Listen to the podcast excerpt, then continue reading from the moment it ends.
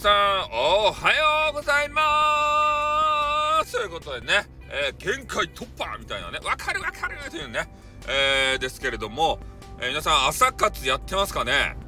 うん。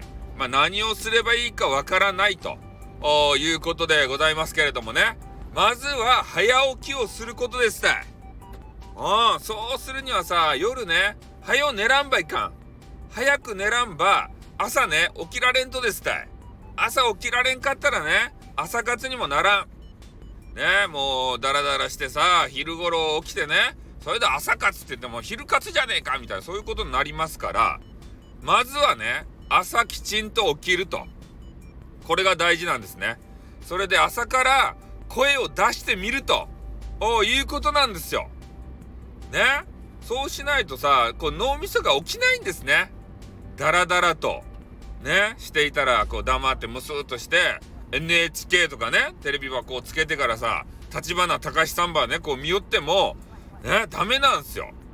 全然脳みそが起きとらんとですたい。やっぱね、喋らんといかん。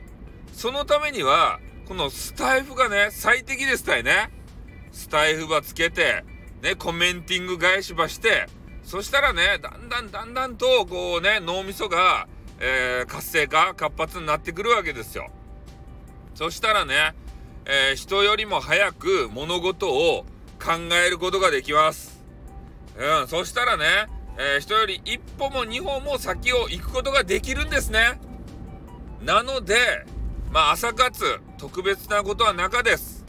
ね、決められた時間に起きて、それでライブばつけて、えー、そこで来てくれた人にね、話すとか、まあ来てくれんでも、おなんかね、30分ぐらい独り言喋るとか、そういうのを習慣にします。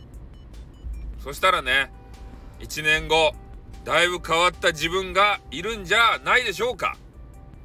ね、健康にもなります。もう夜更かししないようになります。あ明日朝活せんといかんばいって言ってからね。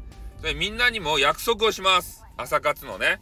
こうやってこうこうこうで朝活はするけ、えー、みんなお願いしますよって言ったら、でもこうスタイフのリスナーさんはね、いい人ばっかりやけん。配信もしながらリスナーもするね。いい人ばっかりやけん。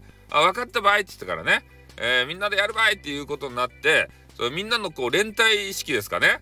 えー、そういうのもあってね、起きられるんですよ。ね、起きられんかったらみんなにね、こう言われます。そんなね、バカ野郎とか言われないんですけど、えー、昨日はどうしたとってね、体調悪かったとみんな気遣いしてくれますよ。これがね、温かいんだな。スタイフ。なんていいとこなんだ、スタイフは本当に。おね。